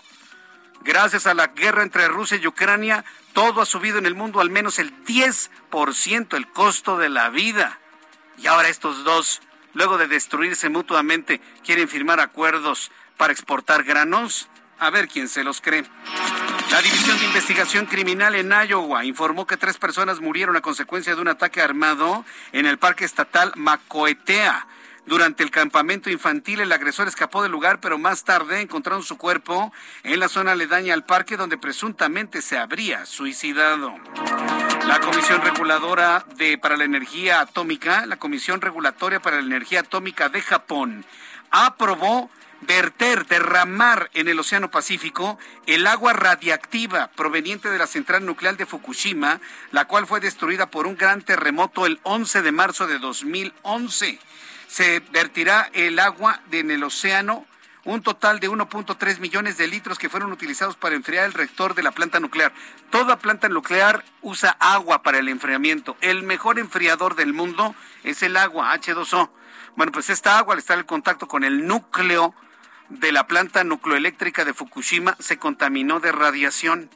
Bueno, pues ya hicieron los japoneses los análisis y aseguran que el nivel de radiación del agua no es suficiente para generar un problema. Determinaron cuántos litros en comparación de los litros que hay en todo el océano del mundo y dijeron, bueno, pues échalo. Y los japoneses están derramando el agua radiactiva de Fukushima al mar. ¿Usted se comería un pescado japonés? Le van a salir tres ojos, ¿no? O veinte aletas. O le van a salir pies o se les van a salir alas y van a empezar a volar los peces en el mar de Japón. Bueno, eso ya es una especulación personal, pero ¿cómo se les ocurre a los japoneses? Es que no sabían qué hacer con el agua. Bueno, Japón anuncia esto al mundo, ya estaremos esperando las reacciones de países como Canadá y los Estados Unidos. Sí, porque en México no va a haber reacción, pues, ni siquiera saben, ¿no? Aquí no va a haber ni, ni idea, ¿no? De cuáles son los efectos de la radiación en el mar. Con esta información terminamos nuestro resumen de noticias. Yo le invito para que se quede con nosotros. Es el Heraldo Radio. Son las 7 con 17 horas del centro de la República Mexicana. Vamos rápidamente con toda la información de nuestros compañeros reporteros urbanos. Daniel Magaña, qué gusto saludarte. ¿En dónde te ubicamos? Yo Jesús Martín en la zona de pues, la carretera Picacho Jusco, ya te refería, empezaba a llover en esta zona, hay que manejar con precaución, en donde, bueno, pues ya tenemos eh, pues algunas complicaciones viales, es en esta incorporación de la Picacho Jusco hacia la zona del anillo periférico sur, las personas que se trasladan un poco más adelante hacia la zona de Jardines del Pedregal, pues el avance a través de la Avenida de la Luz, pues avanza con regularidad a esta hora de la tarde para ingresar hacia toda esta zona o continuar las personas que continúan sobre este eh, tramo en dirección hacia la zona del eje 10 sur únicamente bueno pues hay que pues manejar con cuidado ya que bueno pues también empieza a llover en algunos puntos de aquí de la zona sur de la ciudad el reporte Continuamos atentos, buenas tardes. Continuamos atentos, gracias Daniel Magaña. Vamos con el compañero Israel Lorenzana, que nos tiene más información a esta hora de la tarde. Te escuchamos, Israel. Jesús Martín, muchísimas gracias. Pues nosotros continuamos con estos recorridos ahora en la zona norte de la capital. Es la alcaldía Gustavo Madero, Río Consulado, a partir de la raza y con dirección hacia Oceanía, la carga vehicular ya está presente. Así que bueno, pues hay que recomendar como una buena opción el eje 3 norte, esto a partir de la calzada Vallejo y con dirección hacia la zona de Aragón. El sentido opuesto, la circulación sin ningún contratiempo, a buena velocidad, para nuestros amigos que van procedentes del aeropuerto capitalino, Boulevard Puerto Aéreo, y con dirección hacia la calzada de Guadalupe o la calzada de los Misterios. Únicamente precaución, los carriles laterales a la altura de Eduardo Molina, ahí tenemos algunos asentamientos, pero nada para pensar en alguna alternativa. Por suerte, ya se comienzan a retirar pues eh, los nublados de esta zona, Cruz Martín, aún así hay que manejar con mucha precaución. Es la información que te tengo. Muchas gracias por esta información, Israel Lorenzana. Hasta luego. Hasta luego, que te vea muy bien. Saludo a Gerardo Galicia con más información del Valle de México. Adelante, Gerardo.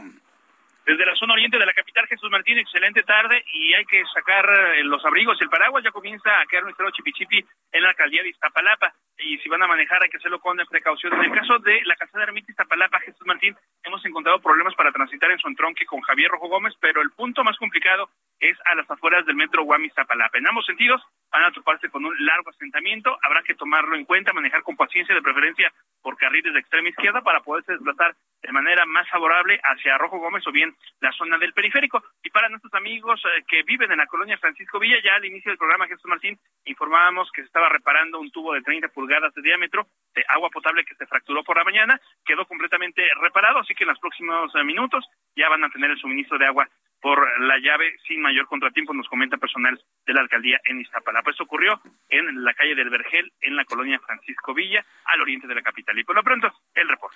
Muchas gracias por esta información, Gerardo Galicia. Hasta luego. Hasta luego, que te vaya muy bien. Son las siete con veinte, las 19 horas con 20 minutos, hora del centro de la República Mexicana. Vamos con el ingeniero Carlos Álvarez Flores. Ingeniero, ya lo extrañábamos. Presidente de México Comunicación y Ambiente. ¿Qué tal, Uruapan, Michoacán? Ingeniero. Muy buenas tardes, Jesús Martín. Es un gusto estar otra vez contigo y con todo tu auditorio en la mejor estación.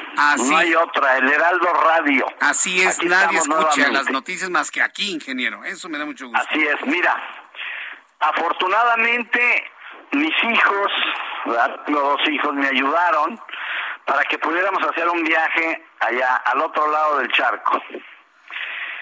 Yo decía que estábamos en el tercer mundo, pero ahora que regresé, fíjate que ya no estamos en el tercer mundo. ¿Te acuerdas que Echeverría hablaba del tercer mundo? Sí. Pero hoy estamos en el octavo mundo. No me digas. Ya, ya, ya vamos para atrás. Estuve en ciudades muy importantes, europeas. Estuve en Copenhague, que no conocía. Ahí tuve la oportunidad de manejar una lancha eléctrica. Sí sonó bien, ¿verdad? Sí, eléctrica. Eléctrica. No, no era de carbón, no era de combustóleo con gasolinas de dos Era bocas. eléctrica. Voy a subir unas fotografías luego, pero manejé dos horas. Acuérdate que la gran mayoría de las ciudades europeas tienen o su río o el mar.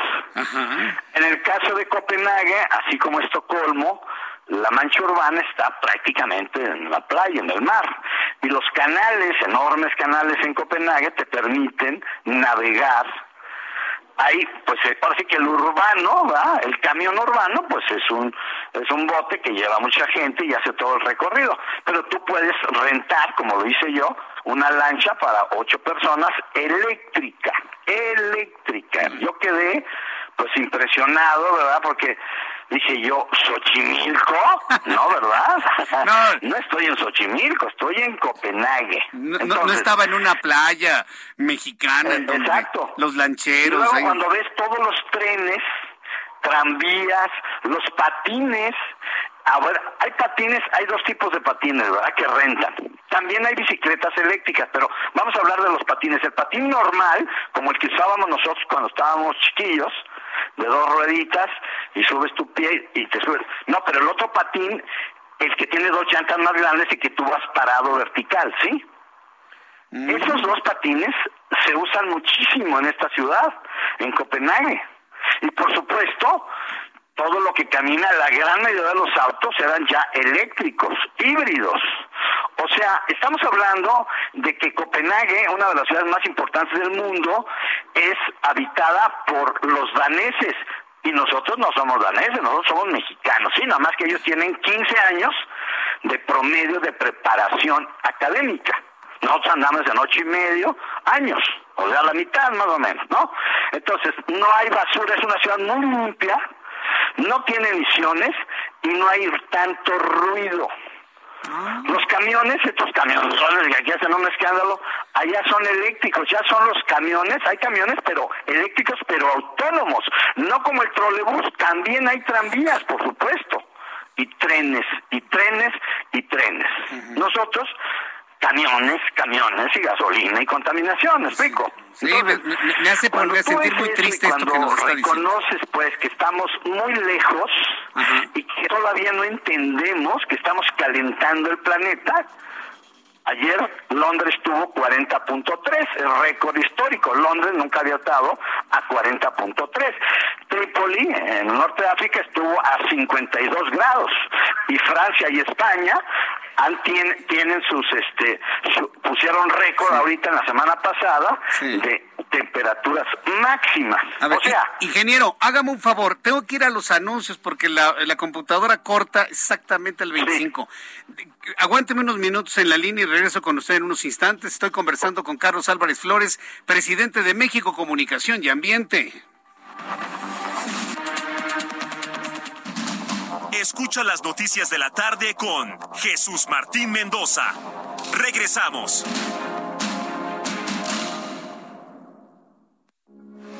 Heraldo Radio 98.5 FM, una estación de Heraldo Media Group. Transmitiendo desde Avenida Insurgente Sur 1271, Torre Carrachi, con 100.000 watts de potencia radiada. Heraldo Radio, la H que sí suena y ahora también se escucha.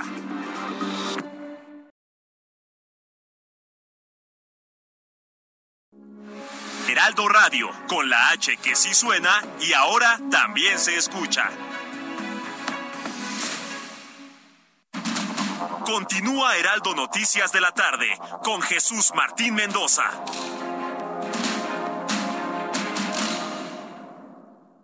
Emprendedores, consultores, proveedores e inversionistas, todos reunidos este 2 y 3 de septiembre en Expo Franquicias Guadalajara, las franquicias más exitosas del mercado en una sola sede. Regístrate en www.expofranquiciasguadalajara.com y vive la experiencia. Hashtag Expo Franquicias Guadalajara 2022. Conferencias y más al registrarse. La batalla entre la comida saludable y la chatarra. Oye, mi amiga, vente conmigo. Si tienes antojo, yo te voy a llenar. Claro que te llena. ¿Pero de qué? Pura chatarra te vas a meter. Pero mira mis colores, estoy llena de sabores. ¡Qué cínico! Eres puro químico.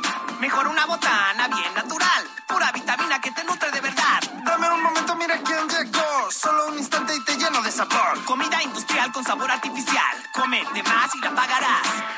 ¿Ya previste? ¡Ya existe! Gobierno de México. Son las 7 con 31. hora del centro de la República Mexicana. Eh, continuamos con toda la información aquí en el Heraldo. Estoy conversando con el ingeniero Carlos Álvarez Flores, presidente de México Comunicación y Ambiente, quien estuvo en la ciudad de Copenhague y nos está pues compartiendo, ¿eh? No quiero decir que presumiendo, ¿no? Pero sí compartiendo, sí compartiendo lo que son las condiciones del primer mundo, prácticamente una ciudad completamente electrificada y silenciosa, contra lo que ocurre aquí, ingeniero. Usted me ha estado haciendo esta descripción y no puedo más que sentir pena, tristeza, este, no sé, siento algo feo, ¿no? Porque pues este país podría estar en esos niveles, pero pues mire lo que tenemos ahora, eh, ingeniero. Mira, la, la diferencia es el grado de conciencia y de comprensión del problema del calentamiento global es diferente porque ellos entienden, conocen, comprenden el problema y todos podemos colaborar.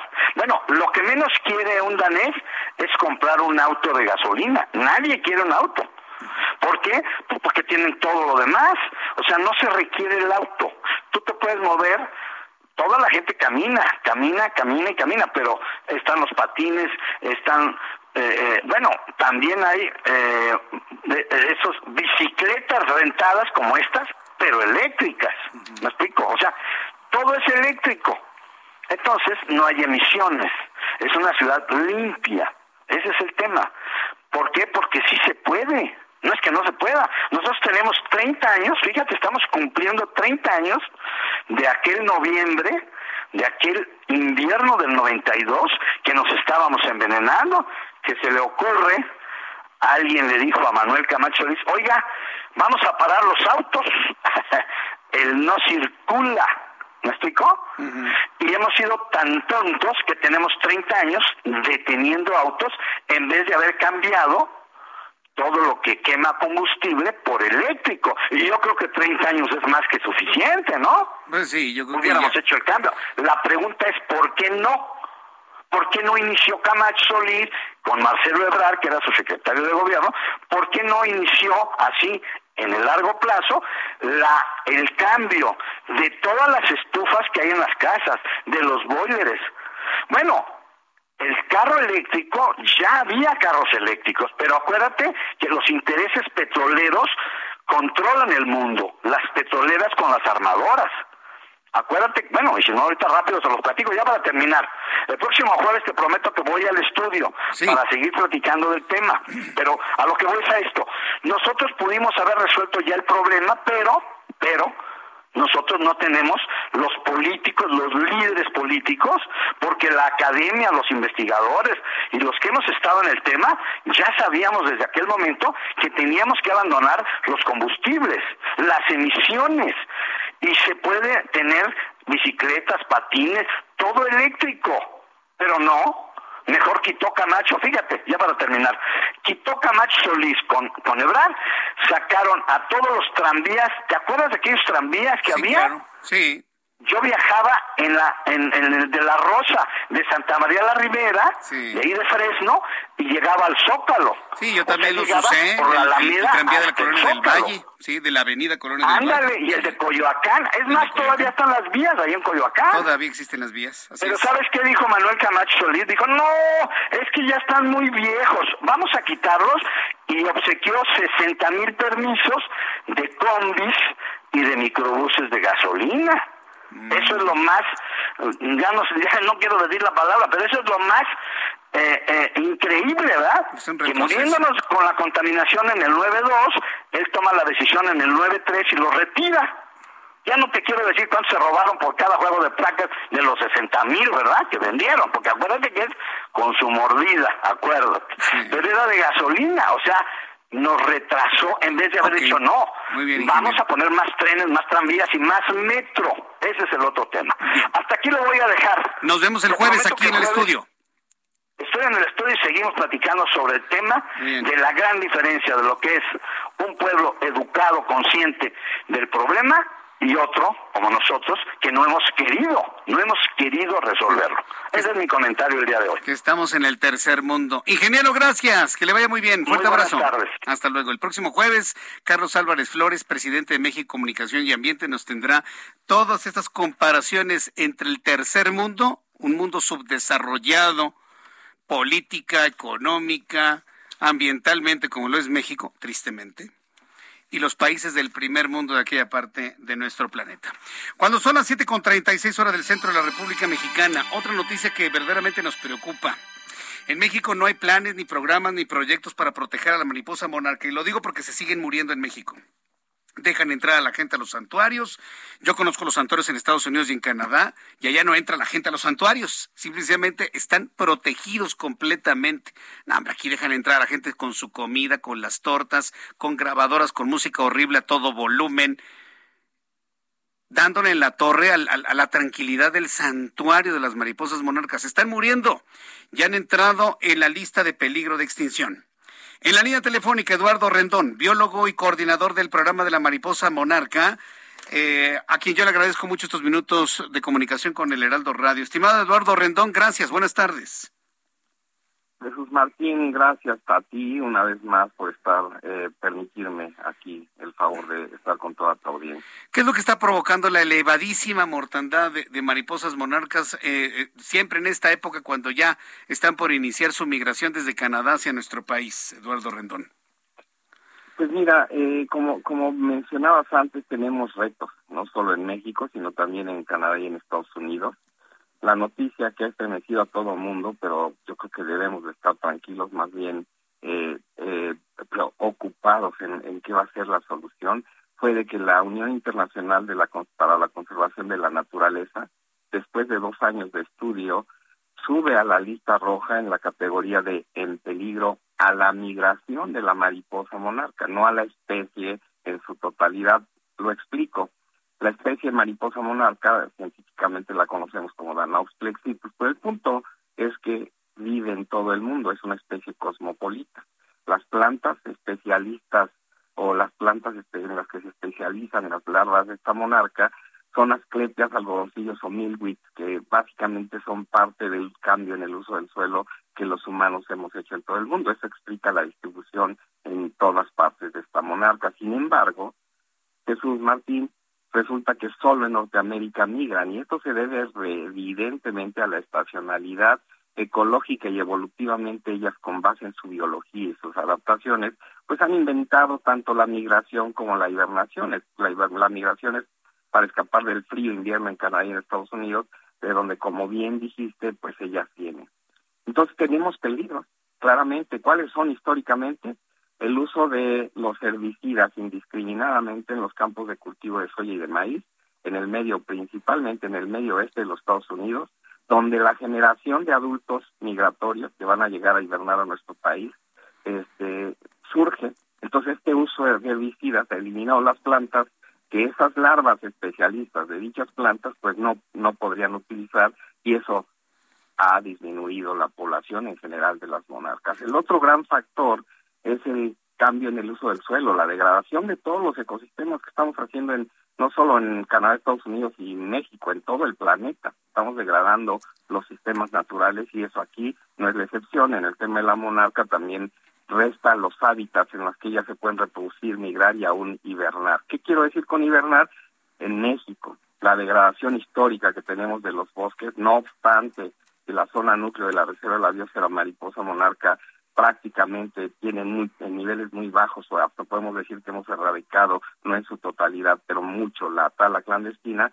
No obstante eso, pues la zona de amortiguamiento, la zona libre, la región de la monarca, los bosques de la monarca en general, históricamente tuvieron degradación y no podemos negar que siga habiéndola. Entonces, estos tres componentes siempre fueron los que históricamente se dijeron que eran el problema. Y en octubre tuve la suerte de participar el año pasado en un artículo que se publicó en una de las revistas internacionales más importantes de ciencia, Nature Ecology, Ecology and, Evolution, y lo que dijimos ahí como conclusión fue que de 1994 al 2003, las monarcas, la, la disminución de sus poblaciones en Norteamérica se debía claramente al uso irracional de herbicidas indiscriminado. Y después de 2000 a 2018 determinamos que el cambio climático en los sitios donde ellas se reproducen había rebasado a todos los otros factores que disminuyen la población de la monarca y esas variaciones en el verano en estos lugares donde se reproduce la generación migratoria de las monarcas que en nuestro país era el factor determinante. Entonces, conclusiones varias para terminar esta parte. La especie no está en riesgo, es el fenómeno migratorio y la hibernación, por estas dos causas que han sobresalido últimamente en todas las históricas. Pero entonces, Esto nos sí, llama, como bien dices, dime, dime. Sí, es que entonces, bajo esta explicación, si lo que está en riesgo es el fenómeno migratorio, las mariposas que se queden en Canadá y Estados Unidos están condenadas a morir. Digo, finalmente migran para huir del frío y lograr llegar a lugares mucho menos inclementes en cuanto a las bajas temperaturas. Jesús Martín, me haces el planteamiento de uno de los profesores que fue mi, mi profesor en, en mi tesis de titulación. Esa era la pregunta de la, de la licenciatura. ¿Por qué se vienen las monarcas? Pues para evitar los fríos El de frío. Canadá y los Estados Unidos. Es. Vienen al sitio en el hemisferio norte más, diríamos, menos frío. Son como unas eh, winter breakers, hago la, la analogía, ¿no? Eh, coloquial. Entonces, tienes toda la razón.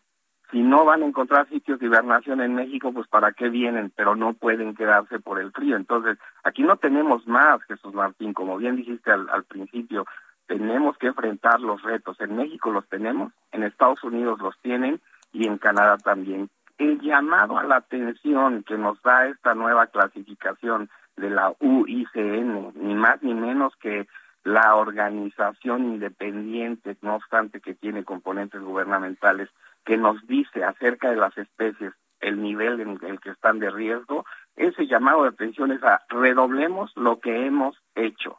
Hay cosas, retos muy importantes como tú- los que tú dijiste, pero te quiero poner un ejemplo. WWF, nosotros, el Fondo Mundial para la Naturaleza, con nuestros socios, y hay gobiernos incluidos, hemos reforestado 19 millones de árboles en 19 mil hectáreas de los bosques de hibernación de la monarca en México.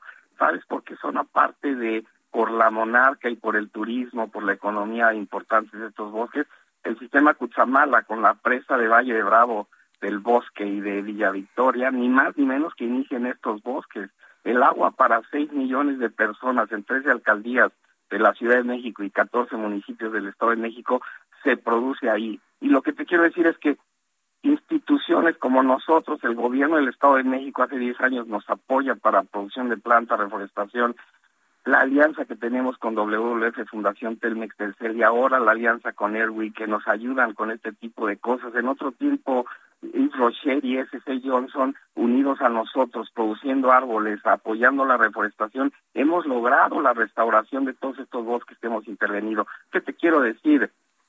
Sí podemos seguir adelante, podemos sacar y nos tenemos que poner como propósito a la migración de la monarca y su hibernación, la tenemos que sacar de la lista roja de la UICN y eso solo lo vamos a lograr redoblando, triplicando, cuadruplicando, llevando a muchísimo más nuestros esfuerzos coordinados. Eduardo Rendón, yo quiero agradecer mucho todo este análisis, luego de este anuncio y sobre todo aclarar muy bien ahí la información, tal vez no precisa, imprecisa o errónea, de que estaría en peligro de extinción la monarca. Hoy entendemos que está en peligro de extinción el fenómeno migratorio que une a nuestros tres países. Digo, no por nada la mariposa monarca es el símbolo de la unión entre Canadá, Estados Unidos y México a la luz del Tratado de Libre Comercio. Si está en peligro este, este fenómeno migratorio, bueno, pues habrá que ver qué retos representa esto para Canadá, Estados Unidos y México. Eduardo Rendón, muchas gracias por este tiempo para el auditorio del, del Heraldo Radio. Al contrario, Jesús Martín, un gusto saludar. Un fuerte abrazo. Hasta pronto, que le vaya muy bien. Es Eduardo Rendón, biólogo y coordinador del programa de la mariposa monarca del Fondo Mundial para la Naturaleza. Están preocupados. Porque sí, si efectivamente en este momento la monarca no está en peligro de extinción como el, el, el, el insecto, el coleóptero que es, ¿sí? no está en peligro de extinción, está en peligro su fenómeno migratorio, la ausencia del fenómeno migratorio pondrá en peligro de extinción a la monarca. Por lógica, por lógica, ¿sí? Y esto podrá, digamos que este es el primer paso o el primer riesgo, la primera luz de alerta para que termine uno de los fenómenos más impresionantes del mundo. Del mundo. No hay una especie de insectos o de aves que puedan realizar una migración de este tamaño, sobre todo en estos tiempos, con toda la tecnología y con todo el desarrollo humano. Son las 7.46 hora del centro de la República Mexicana. Quiero agradecer infinitamente todos sus mensajes, todos sus mensajes a través de mis dos plataformas de YouTube, en el canal Jesús Martín MX, a través de Twitter, arroba Jesús Martín MX.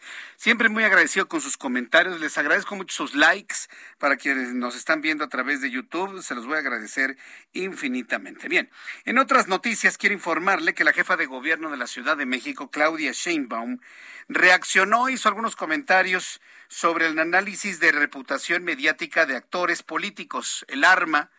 Por cierto, este, este análisis de reputación mediática, reputación mediática, ¿eh? Pues, es decir, ¿qué tanto estamos hablando de los actores políticos en los medios de comunicación? Salió publicado hoy en la edición impresa del Heraldo de México y en el Heraldo Web. Uno de los datos importantes que se dan a conocer es que el 74% de la información de políticos es de Morena. A mí en lo personal el dato me parece más que obvio, porque si hoy gobernara el PAN, le puedo asegurar que el 74% de los actores políticos serían del PAN, si gobernara el PRI, el 75% sería del PRI. Si gobernara el PRD, el 75% de nuestras noticias y actores políticos serían del PRD. Es, es, una lógica absoluta. Sin embargo, al poder, al hacer ya un análisis pormenorizado de cada uno de estos actores, ahí es donde empieza lo interesante. Carlos Navarro, reportero del Heraldo Media Group, nos informa. Adelante, Carlos. Buenas noches, Jesús Martín. Te saludo con gusto a ti, al auditorio, y te comento que la jefa de gobierno, Claudia Sheinbaum, reaccionó al análisis de reputación mediática de actores que elaboraron el Heraldo de México y Central de Inteligencia Política. Tras una medición con un 74% de la cobertura de los medios de comunicación para los presidenciables morenistas, incluida ella, la mandataria capitalina dijo que tiene que ver con la calidad de información que ellos ofrecen. Escuchemos. Ver con la... Bueno, yo tengo una conferencia de prensa diaria, ustedes lo saben Em, y tiene que ver con, la, con el valor de la comunicación que das, porque no solamente es que hables, sino que informas, que dices para que sea tomado en cuenta por los medios de comunicación. Entonces, pues creo que tiene que ver con ello. En contraste, el dirigente nacional del PRI, Alejandro Moreno, tuvo en un mes 389 menciones, sin embargo, el 79% de estas fueron en sentido negativo. Ante ello, la titular del Ejecutivo Capitalino retomó el caso de los audios que han impactado en la imagen del priista. Escuchemos. Pues es que se habla por sí solo, ¿no? Ya nada más el, último audio de, de la hora del jaguar, que ya se volvió creo que tiene más rating que muchos programas de televisión. Laida no solamente es una mujer eh, de primera, honesta, sino realmente eh, muy valiente y, y tiene una capacidad enorme de comunicación. Comentarle a nuestros radioescuchas que el análisis de reputación mediática de actores El Arma busca medir, comparar y contrastar tendencias en el reporte y generación de reputación de sucesos de impacto nacional registrados en los principales medios de comunicación. Jesús Martín, la información que te tengo. Gracias, Carlos. Hasta luego, buenas noches. Que te vaya muy bien, muy, muy buenas noches. Vamos a otras cosas. Cuando son las siete con nueve, antes de concluir nuestro programa, Roberto San Germán nos tiene mucha información deportiva y vaya escándalos que nos hemos enterado en los últimos días. Estimado Roberto, bienvenido. Muy buenas tardes. Roberto. A ver. A ver, si le subes al pot. Yo creo bueno, bueno. Ahí estamos. Ya te escucho con toda claridad. Adelante, mi querido Roberto, ¿cómo estás? Vaya escándalos que hemos eh, conocido en los últimos días. Sí, mi querido Jesús Martín, como bien platicas, buenas noches también a todo el auditorio. Sí, la situación de la selección sub-20 femenil con Maribel Domínguez y una jugadora que no se ha dado el nombre a conocer porque hay investigación, investigación fuerte, y también se habla, eh, ahora sí que eh, en el interior de la selección mexicana, que se habla de un preparador físico y hubo abuso sexual, se habla de eso, de un acoso también. Entonces, hay situaciones fuertes y no es la primera vez que escuchamos de estos temas en el deporte sobre todo con las damas. Hay que recordar lo de Larry Nazar, este doctor de eh, el equipo de gimnasia de los Estados Unidos y además de la universidad, no, no recuerdo cuál de las dos de Michigan, sino la Michigan State o la Michigan, en donde también hubo esta situación y fue una cuestión brutal porque no sé cuántas mujeres tocó y dejó y ya sabes todas estas cuestiones y una demanda al FBI de más de mil millones de dólares hace poquito por parte de varias gimnastas que pidieron indemnización porque lo tenían para poderlo sentenciar desde el 2016 y lo soltaron a este doctor allá. Pero bueno, lo de la selección mexicana está durísimo. Jaime Ordiales llega y les explotan la bomba en las manos. El problema de Maribel Domínguez y su cuerpo técnico. El problema aquí es que parece que Maribel sabía de la situación y no hizo nada, ¿eh? Pues tanta culpa tiene el que mata la vaca como el que la agarra la pata, ¿eh? lo dirás de broma o de chía, como decían los abuelitos, pero es cierto, es cierto, si tú dejas pasar una situación de estas, estás siendo cómplice. Y si ella sabía que estaba pasando esto en el interior de la selección mexicana y no hizo nada, todavía está peor.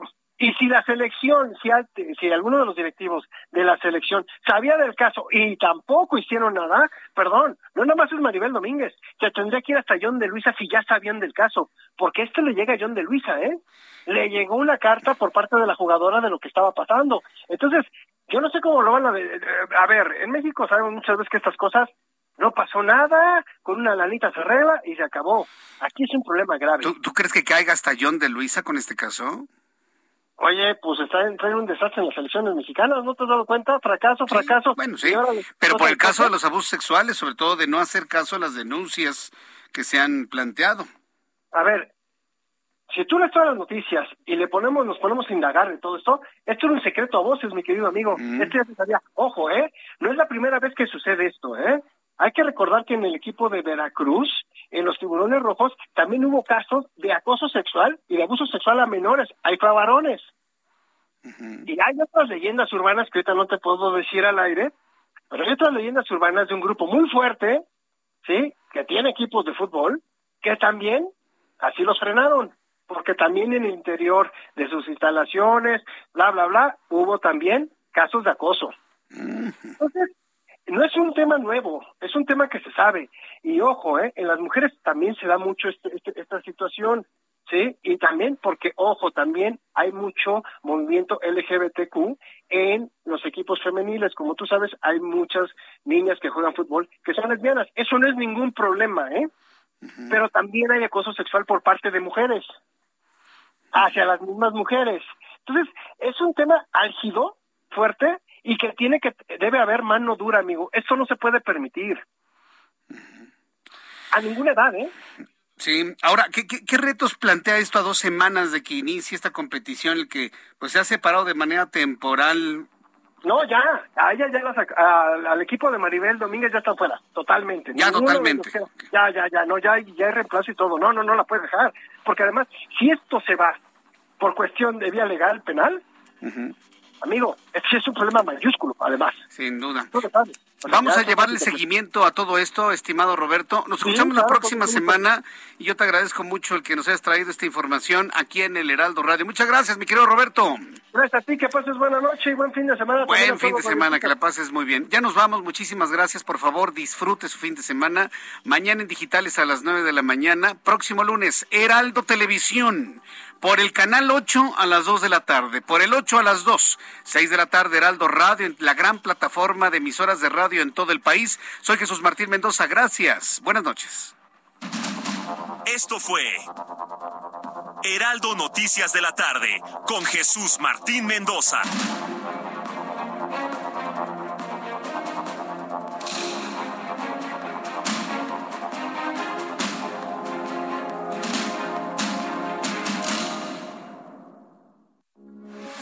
Heraldo Radio 98.5 FM, una estación de Heraldo Media Group. Transmitiendo desde Avenida Insurgente Sur 1271, Torre Carrachi, con 100.000 watts de potencia radiada. Heraldo Radio, la H que sí suena y ahora también se escucha. Normally, being a little extra might be a bit much, but not when it comes to healthcare. That's why United Healthcare's Health Protector Guard fixed indemnity insurance plans, underwritten by Golden Rule Insurance Company, supplement your primary plan so you manage out of pocket costs. Learn more at uh1.com.